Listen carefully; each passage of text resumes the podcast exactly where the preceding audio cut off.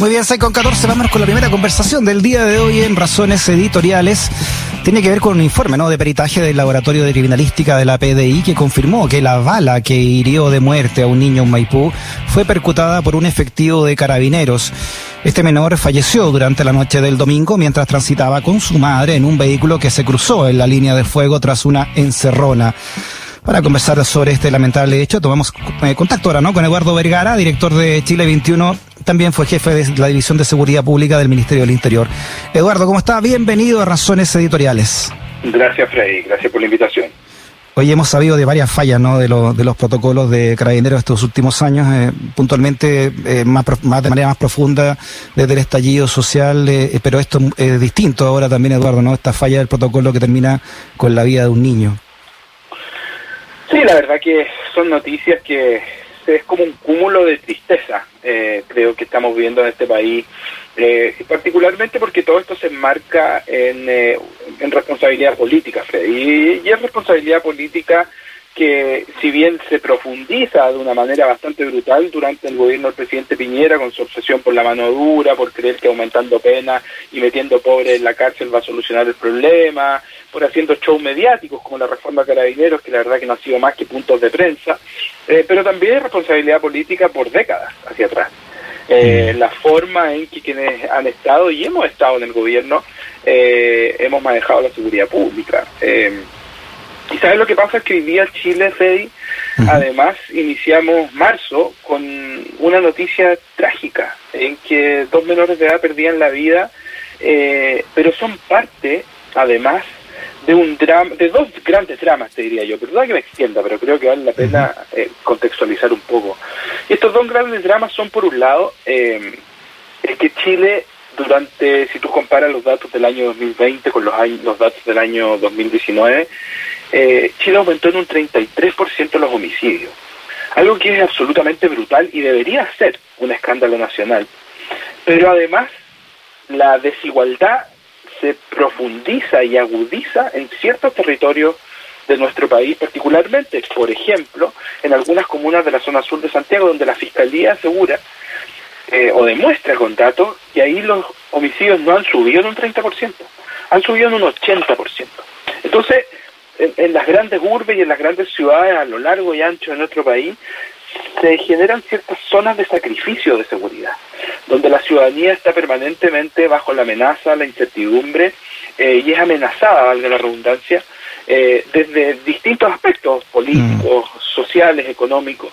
Entonces, y como que si fuera poco en esta tormenta perfecta, y con esto cierro el punto, Freddy, eh, contamos con una policía particularmente Carabineros de Chile, pero también se le ha sumado a la Policía de Investigaciones. No te olvides que ya en el estudio del mes de febrero, el monitor de seguridad de la Fundación Chile 21 que hacemos todos los meses por primera vez, la mala evaluación a la Policía de Investigaciones se pega un salto brutal y por primera vez más personas desaprueban a la Policía de Investigaciones que la aprueban desde el inicio del estudio. Entonces tenemos ambos mm. policías en un estado de crisis de credibilidad y legitimidad que no ayuda para nada a este drama. Sí, hay varias crisis que, minan la credibilidad, ¿no? Por un lado, claro, lo, la, la, eh, en, los protocolos, sobre todo de derechos humanos y en el actuar represivo, pero que también eh, hay fallas de protocolo en el uso profesional del arma de servicio o eh, en un carabinero que tiene apenas, no sé, meses y lo sacan a la calle y termina empujando un niño hacia el río Mapocho, ¿no? Y en este caso de este carabinero que dispara un arma y termina con la vida de otro niño. ¿Qué, está fallando ahí entonces? A ver, lo, lo, que sucede acá es que estamos frente, como te lo decía, una crisis y esto lo conversamos. O sea, este este este carabinero, Freddy, que empujó a, a este otro joven al río Mapocho, era un carabinero que tenía que estar en el aula de clases. Eh, y por esta desesperación y instrucciones políticas han tenido que salir más carabineros a la calle a proteger el orden político. Entonces, si no entendemos que hay, un problema de fondo respecto al rol y la función que están cumpliendo nuestras policías, eh, que deben ser reformadas, o sea, es que es que de verdad, mira, yo, y, también lo hemos comentado acá en el programa, Freddy, yo estuve sentado con el presidente Piñera en La Moneda eh, hace un año y un mes cuando fuimos con una comisión transversal de actores políticos, senadores de diferentes partidos, expertos, académicos, entregarle una propuesta de reforma policial y, con muy pocas son las oportunidades en que hay apoyos transversales para hacer cambios. Y mm. el presidente Piñera y su gobierno han optado por no hacerlo y hacer comisiones, puntos de prensa, y hasta el día no pasa nada. Y hoy día contamos con una policía que no solamente no es acorde al Chile de hoy, sino que es incapaz de hacer su trabajo sin salir del marco del respeto a los derechos humanos. Entonces esto es brutal, una policía que debería ayudar a la igualdad, eh, en muchos casos termina ayudando a la desigualdad. Mm. Y, eso es brutal porque nos guste o no nos guste, eh, las policías son instituciones fundamentales para la democracia.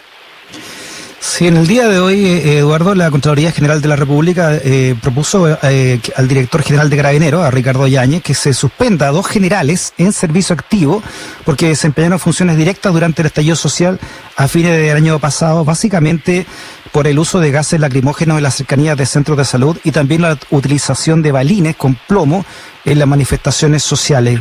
¿Qué significa esto, no este dictamen de la, de la Contraloría que se da a conocer hoy? A lo primero que significa ese dictamen, Freddy Stock, querido, es que la Contraloría está gobernando más que el gobierno. Eh, la Contraloría está haciendo el trabajo desde y dentro de sus limitaciones, que son particularmente administrativas, pero que es la pega que uno espera que un mandatario haga para proteger a la población de prácticas policiales que claramente han vulnerado los derechos humanos. No te olvides que el, no es un fallo, sino que la, la conclusión que emite la, o la propuesta de suspensión que emite la Contraloría deja claro que carabineros usaron gases antidisturbios en las inmediaciones de centros asistenciales de salud, lo que no solamente está prohibido, sino que además destacan eh, en esta propuesta que Carabineros no adoptó medida alguna para corregir estas prácticas. Entonces, eh, eso francamente de lo que habla es eh, de un descontrol eh, de el rol de quienes gobiernan a las policías y quienes están a cargo de las policías, quienes son los responsables de las policías, es el Poder Ejecutivo. Yo entendía eso cuando estaba en el Ministerio Interior y entiendo que la Constitución no se ha cambiado desde que yo salí del Ministerio Interior. Eh, entonces, cuando continuamente el gobierno se desliga y se lava las manos y no es capaz de hacer nada, sino que sale a apoyar Freddy, mira, ya parezco un, pequeño libro de historia, pero eh, el, eh, acuérdate que el día en que ocurrió esto, o sea, el día lunes, eh, cuando ocurrió esta balacera en Maipú, la subsecretaria Martorell, la subsecretaria de Prevención del Delito, al referirse a la muerte de estos dos niños, dice, hace una pregunta y dice, ¿cuánto falta para que entendamos que necesitamos entregarle más herramientas a nuestra policía? Mm. O sea, como automáticamente defendiendo y argumentando que las policías necesitan más apoyo para poder mm. actuar y ahora tenemos esta triste noticia que una de las balas, ¿no es cierto?, eh, eh, provenía de un arma de carabineros de Chile. Sí, claro, imagínate, ya cae en lo, absurdo ya todo lo que ocurre en ese sentido, ¿eh? porque siguen habiendo aún proyectos de ley que, que van en esa dirección en el Parlamento, mandados por el Ejecutivo. Bueno, y, y, nuestro presidente de la República tampoco ha dudado de abusar eh, de la situación para empujar un paquete de medidas de populismo penal y mano dura que, que lamentablemente, porque sería tremendo que aumentando penas o, amenazando con más cárcel los problemas relacionados a la delincuencia se pasaran, que lamentablemente ni aquí ni en ningún otro país del mundo el punitivo eh, eh, penal y, el populismo penal ha mm. funcionado. Entonces, lo que pasa, Freddy, es más complejo, porque en medio de esta crisis de homicidios que estamos viviendo, en medio de la eh, crisis que está viviendo nuestras policías, la crisis institucional, la crisis política, eh, hoy día el Banco, el Fondo Monetario Internacional, si no me equivoco, sacó una nota muy interesante en el fondo que, también predice que es muy probable que eh, los estallidos sociales se multipliquen alrededor del mundo dado la crisis económica y la recesión económica que estamos viviendo en muchos países. Y el rol de la policía es central porque es la forma en que la ciudadanía se relaciona con el Estado. Mm. Pero si a eso tú, Fred, le, le, echas más pelos a la sopa y analizamos el populismo penal que ha implementado el gobierno, eh, termina siendo regresivo, porque eh, genera lo siguiente, un círculo vicioso donde investigas, persigues y encarcelas a los más pobres, a, a los niños empiezan a entrar y salir del cename, después salen y entran de la cárcel por delitos principalmente contra la propiedad privada, ¿no es cierto?, que les permite entrar y salir, y tú vas generando un círculo de eh, capital humano casi infinito a disposición del narcotráfico, porque estos niños y estos adultos después en la cárcel, cuando salen y cuando terminan, entre comillas, su castigo, tampoco tienen posibilidades de reinserción alguna, tienen oportunidades laborales, oportunidades de sus medios, entonces la única alternativa que les queda es volver a golpear la puerta del narcotráfico, del crimen organizado y pedir pega para poder seguir viviendo seguro, para poder seguir ganando dinero. Entonces ese ciclo lo que hace es que hace que la cárcel hoy en día sea una extensión de la pobreza en Chile. Estamos hablando con el cientista político Eduardo Vergara, director de Chile 21, también fue jefe de la División de Seguridad Pública del Ministerio del Interior. En una mm, entrevista que le hice en Vía X a René Zafirio la semana pasada, dijo que en la Araucanía hay una, hay una, red de, para delinquir de carabineros y que han hecho del conflicto un negocio que el negocio de ellos, dijo Zafirio, ¿no? según declaraciones del, propio diputado, era mm, estar provocando estos estados para después ofrecer ellos eh, de manera privada seguridad en el traslado de, estos madereros. ¿Qué, ¿Qué, opinas al respecto? ¿no? Él señaló también que iba a abrir una comisión investigadora. Hay ya una denuncia en la justicia ¿no? de un ex carabinero y ahora empresario también relativa a este tema. A ver, yo en lo personal he sido muy crítico de la relación ah, eh, de las policías con el sector privado y no solamente ahora, sino que también durante el gobierno. A mí me tocó eh, estar eh, también hacer impulsar algunos cambios en regulaciones, particular partimos primero con los estadios y esto ocurre también, el, el argumento era muy similar. ¿Por qué grandes eventos masivos que generan lucro donde a las personas se le cobra, ¿no es cierto?, un pagar una entrada, que tienen millonarios también ganancias del canal del fútbol, etcétera, mm. eh, tenían que contar con eh, policías que los provee el Estado para que les permitiera, en otras palabras, internalizar las ganancias y externalizar la pérdida. ¿Cuál es la pérdida que externalizaban? La seguridad pública. Porque en mm. vez de tener buenos y los necesarios guardias de seguridad privada, lo que tenían eran carabineros a disposición de ellos. Parte de un modelo de negocio, ojo, porque hasta yo, eh, siendo 3 de marzo del año 2021, nunca he visto que los partidos de fútbol eh, profesionales en Chile sean gratis. Entonces no es un bien público, sino que es un, un bien que genera lucro.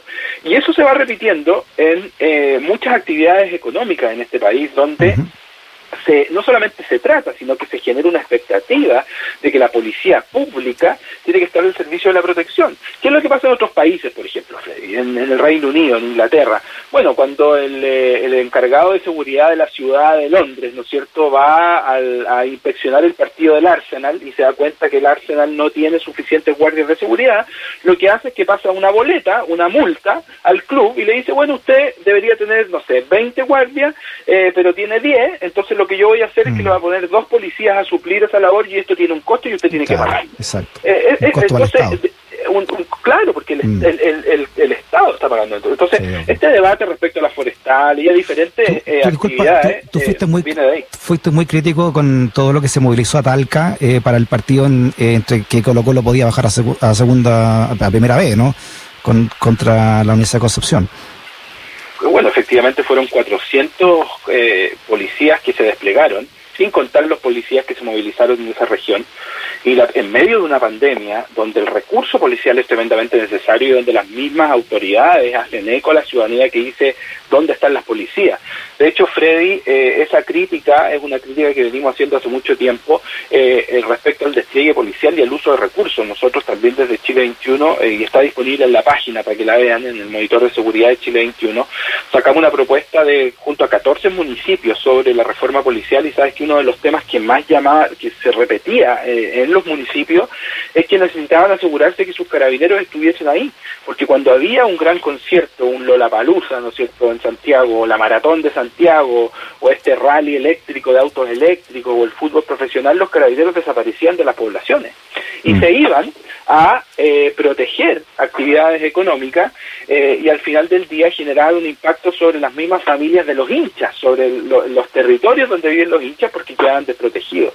Y con Talca, en Talca, en la final de Colo Colo, sucedió algo similar. O sea, si un Estado eh, no tiene la garantía que el organizador de un evento o un privado, para ser más general, eh, puede proveer los estándares de seguridad necesarios, simplemente el Estado tiene que rechazar la autorización de ese evento masivo. Quienes tienen hoy día esa potestad son los intendentes regionales, los que tienen que autorizar o rechazar los eventos masivos, porque también deben considerar este tipo de elementos, que eso es el costo social para eh, la ciudadanía.